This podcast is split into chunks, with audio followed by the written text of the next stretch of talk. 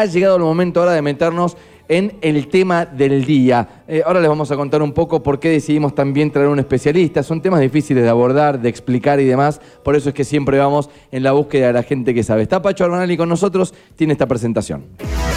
Viene, se acerca, te mira, te sigue, no te deja. No te deja. Es información. Es actualidad. Es opinión. Es noticia. Es el tema del día.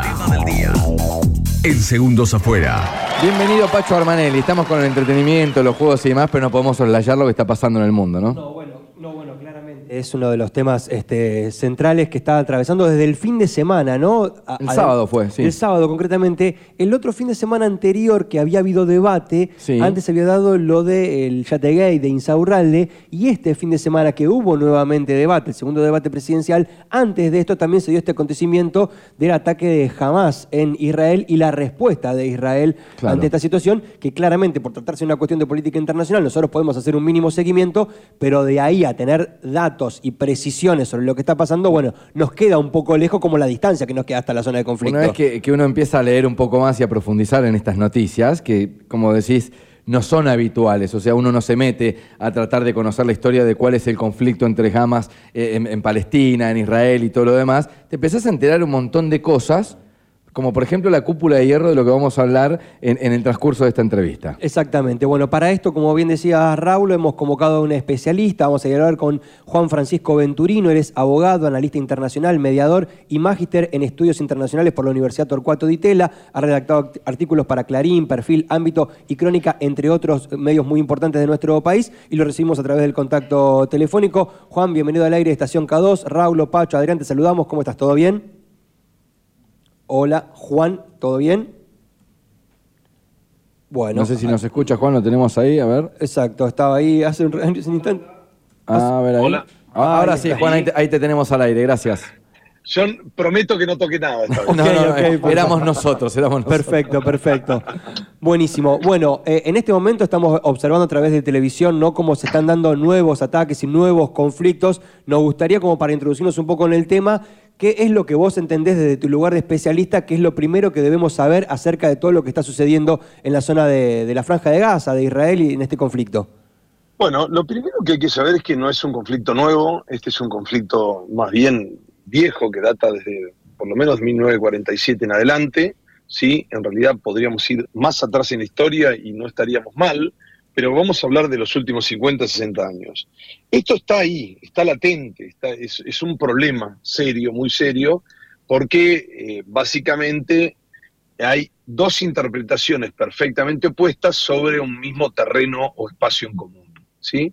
A partir de ahí salen varias cuestiones. Realmente nosotros, uno hace un esfuerzo enorme, trata de resumir, de sintetizar, pero eh, si uno es de, sintético por demás, termina hablando de otra cosa, efectivamente. Esto requiere, eh, me habrán escuchado decirlo quizás en esta, en este, en esta, en esta radio o en otras, que eh, los temas requieren un abordaje más profundo, que necesitaríamos no este programa entero, sino dos o tres programas para abordarlo, pero sí podemos decir, digamos, en este esfuerzo, entender algunas cuestiones. Lo primero que tenemos que decir es que estamos en un mundo aún más inestable que el de ayer, estamos en un mundo más injusto que el de ayer porque ya se sucedió la Primera, la Segunda Guerra Mundial, cambió el status quo, tuvimos nosotros la Guerra Fría, y ahora tenemos esto que han, eh, el, el Papa Francisco ha titulado la, la Tercera Guerra en Cuotas, ¿sí? y en cual adhiero por lo menos parcialmente en esa apreciación. ¿sí? No en todo lo que dice o lo que propone el Papa Francisco, porque en su lugar, por supuesto, tiene que llamar a la oración, Claro. básicamente, a los pueblos unidos, pero sí es cierto, eh, efectivamente, algunas cuestiones. Lo que tenemos claro es que el mundo, el mundo que no conocemos nosotros, el que no vivimos, porque es un mundo, digamos, ajeno a nosotros, está lleno de armas. ¿sí? El mundo de la lógica del poder no piensa como vos, como yo, como la enorme mayoría de la gente que nos escucha, no está pensando en armas, cuanto menos a lo sumo armas largas, cortas, de defensa personal, pueden llegar a pensar, pueden conocer a algún policía, pero nunca en armas de destrucción masiva. Y el mundo está lleno de esas armas. Tan es así, para poder entenderlo, que hay grandes jugadores en esto de un negocio que no tiene límites. O sea, si yo quisiera ponerle los, los millones se nos pierden, para que se entienda. O sea, cualquier mente común no llega a comprender la cantidad de millones de dólares o de euros o de la moneda que ustedes quieran que mueve esta industria. De hecho, nosotros quienes entendemos de este tema, nos dedicamos y lo estudiamos, decimos que es la madre de todas las industrias. En efecto, gran parte de lo que ustedes ven, de hecho, por ejemplo, ustedes, alguien habrá viajado alguna vez en avión. Eso que ustedes ven, que son aviones comerciales, de línea, que tienen determinadas condiciones, ¿no? Bueno, alguna vez fueron un desarrollo de un laboratorio para la guerra. ¿sí?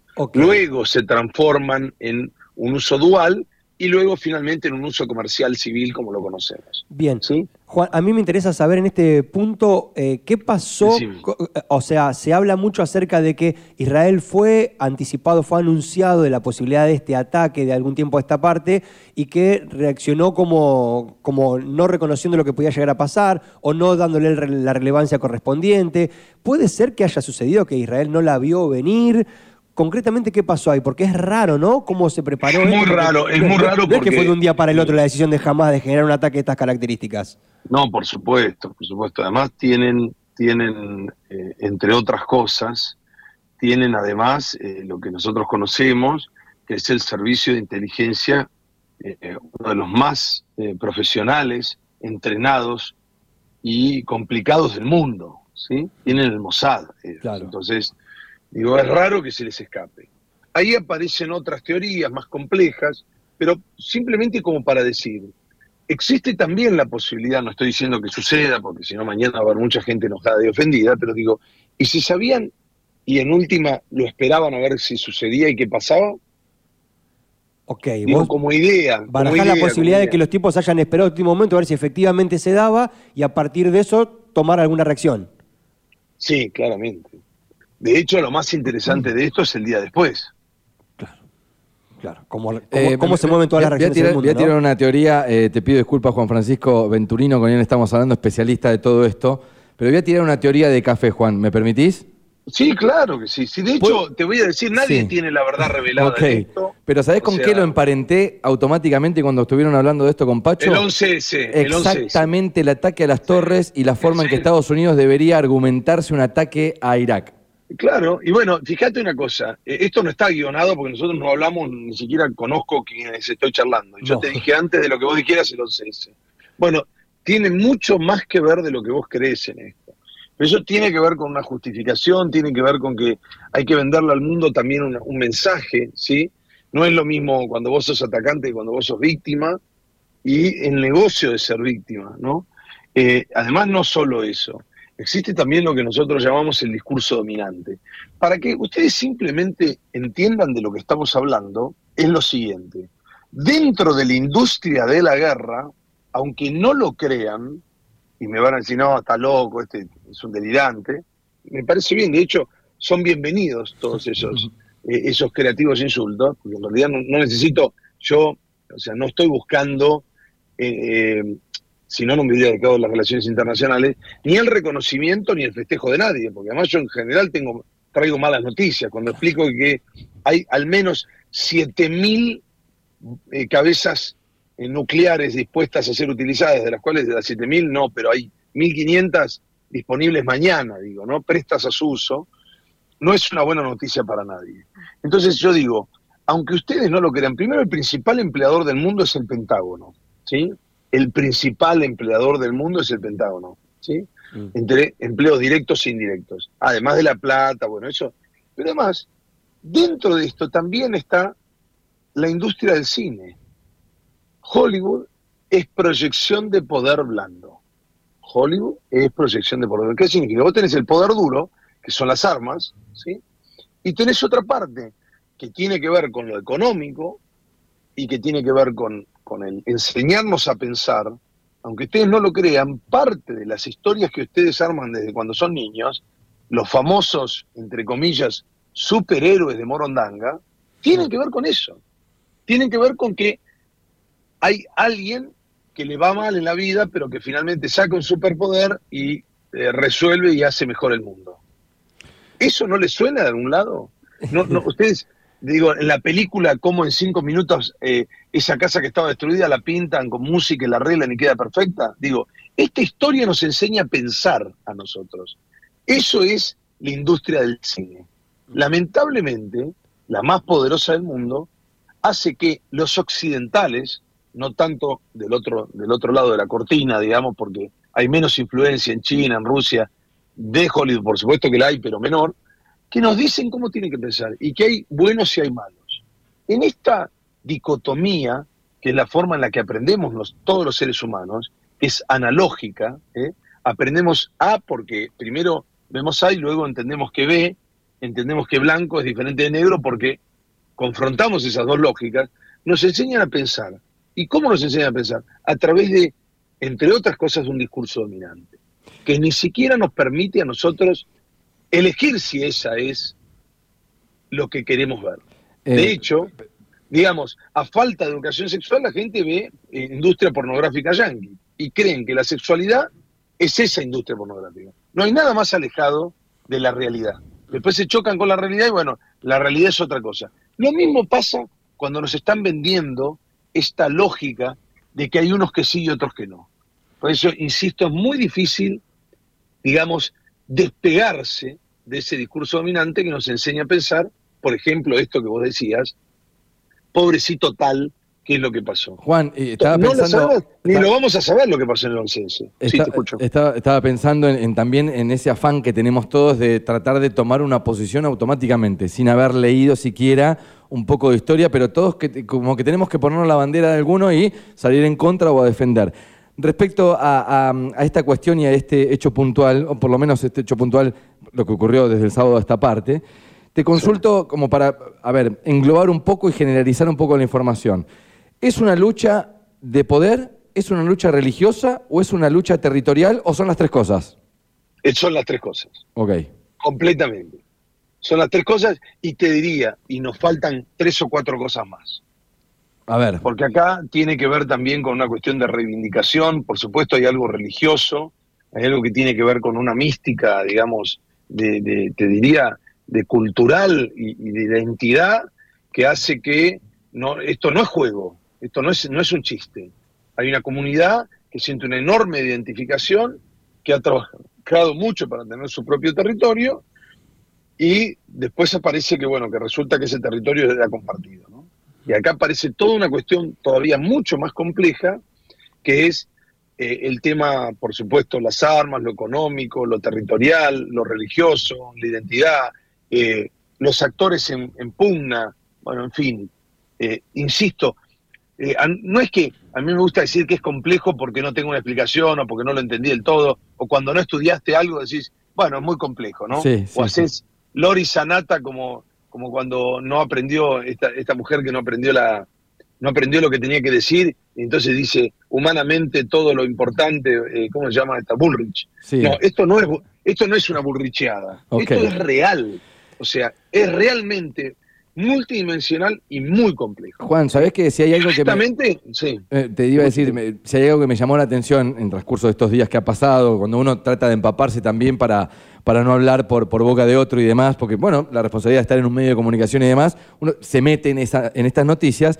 Me llamó la atención la normalidad con que se manejan este tipo de ataques, a punto tal de que Israel tiene esta cúpula de hierro que le llaman, que es para destruir misiles que van llegando. O sea, parece una película de los Simpsons, real, porque estamos muy alejados nosotros de todo esto. Pero digo, hay una cúpula antimisiles que por los ataques, ayer lo explicaba alguien, eh, no recuerdo bien, no lo puedo citar ahora, pero es como si Paraguay nos mandara misiles todos los días y nosotros tuviésemos una cúpula que derriba esos misiles. Es algo así lo que ocurre en ese territorio.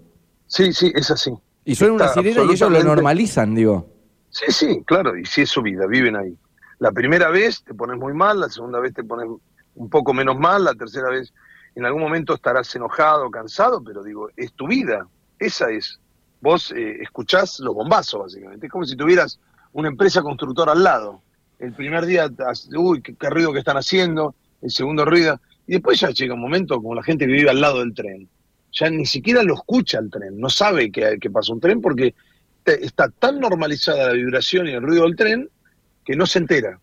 Juan, ¿qué, es lo que podemos, ¿qué es lo que podemos esperar que suceda ahora eh, en, la zona de conflicto y qué nos pasa a nosotros acá, acá en Argentina, acá en la provincia de Buenos Aires, acá en Necochea, esto puede llegar a tener algún tipo de impacto, digo, eh, no necesariamente impacto directo, pero impacto económico, por un lado, entonces saber un poco cómo, qué podemos esperar de la zona de conflicto y por otro lado, en Argentina, ¿qué pasa? Concretamente ahora está despegando el Hércules para ir a buscar a las 625 personas que se anotaron en el consulado de Tel Aviv, pero ¿qué lectura podemos hacer también desde acá? La lectura que podemos hacer es, como decimos, es un mundo tremendamente complejo, volvimos hacia atrás en muchos de los aspectos. Eh, en principio, esta, la interrupción en la cadena de suministros, como ya hemos visto con Ucrania, esta idea de, una inflación global desde el punto de vista de que si los commodities crecen, las monedas, por más fuerte que sean, se van a debilitar. Eh, además de la interrupción del suministro, las cuestiones indirectas. Honestamente, como no hago futurología, o sea, descartado que no sabemos lo que va a pasar mañana, porque además no voy a caer, uno tiene una enorme tentación de querer hacer futurología, pero no sabemos qué sucede. Lo que está claro es que eh, es un conflicto que viene de larga data, que efectivamente es el primer capítulo, o sea, sabemos que, para decirlo, en los medios comenzó ayer, no sabemos cuándo termina, porque digo en los medios porque ya estaba, esto está, tiene una latencia, data de hace un par de años, ya hubo un gran conflicto en el año 2014, digo, es, hay, eh, es continuo esta situación. Lo que no sabemos es cómo sigue, que efectivamente va a haber vuelto, va a haber una retaliación, va a haber algo, eh, digamos, una venganza bien cojuda e interesante, eh, y que obviamente van a ser víctimas de un lado y del otro, eso también está claro. Y además lo que sigue es, como decimos, un mundo completamente inestable. Es decir, ya no solo pensamos en este conflicto de Medio Oriente, que ya lo conocíamos, ya estamos adaptados, ya sabemos que existía, sino ahora tenemos el de Rusia con Ucrania, también eh, tendremos algún que otro capítulo de China con, con su, digamos, con Taiwán separándose, digo, Estados Unidos metiéndose ahí, en fin, efectiva, y además una Europa que ya estaba en algún momento militarizada, ultra militarizada. O sea, todas estas cuestiones van a hacer que la tendencia sea en aumento. Y efectivamente, no puede terminar bien. Esto es matemático, no es que lo estoy diciendo yo, ni soy un aborero del mal. O sea, ya largaron, o sea, ya desencillaron los jinetes del apocalipsis. Para cerrarte, para cerrarte, robo la cita al Papa, digamos, eh, es la tercera guerra en cuotas. Sí, sí, yo creo que sí, creo que efectivamente, y porque además, insisto, eh, a lo que ya teníamos, que ya era mucho, era, créeme, mucho en términos de armas, y armas de verdad, no las armas que uno conoce, son otras armas, eh, ahora hay que sumarle más. Entonces, como si todo fuera poco, además de los problemas que ya tiene la humanidad, eh, el calentamiento global, la afectación irreversible en la biodiversidad, esto que decimos inundaciones y sequías, en fin, lo que ya conocemos, además de los 8 mil millones de habitantes que somos, que de hecho no tenemos garantizado el alimento para todos, menos en esta lógica, ¿no? Casi sin agua, hay que sumarle muchas más armas de destrucción masiva. Entonces, insisto en este punto, por ahí estamos acelerando consciente o inconscientemente, eh, la próxima extinción masiva. Juan, gracias por atendernos y esta excelente explicación. ¿eh? Te mandamos un abrazo. Gracias a ustedes y, bueno, igual de cualquier manera hay esperanzas. Fuerte abrazo. Juan Francisco Venturino es abogado, analista internacional, mediador, magíster en estudios internacionales por la Universidad Torcuato de Vitela, ha redactado, bueno, artículos para Clarín, Perfil, Ámbito, Crónica, entre otros, bueno, saliendo al aire por Estación K2. La sensación en la charla es como que estamos encarando de frente a un tren que viene a toda velocidad. La tormenta, Esa es la sensación. Este, el conflicto se continúa, como dijo, viene de larga data. Eh, Hamas, que es la organización terrorista que está involucrada acá, tampoco es que tiene consenso dentro de Palestina. Hay muchos sectores dentro de Palestina que la han combatido, digamos, de alguna manera, pero sí tiene mucha implicancia dentro del mundo árabe.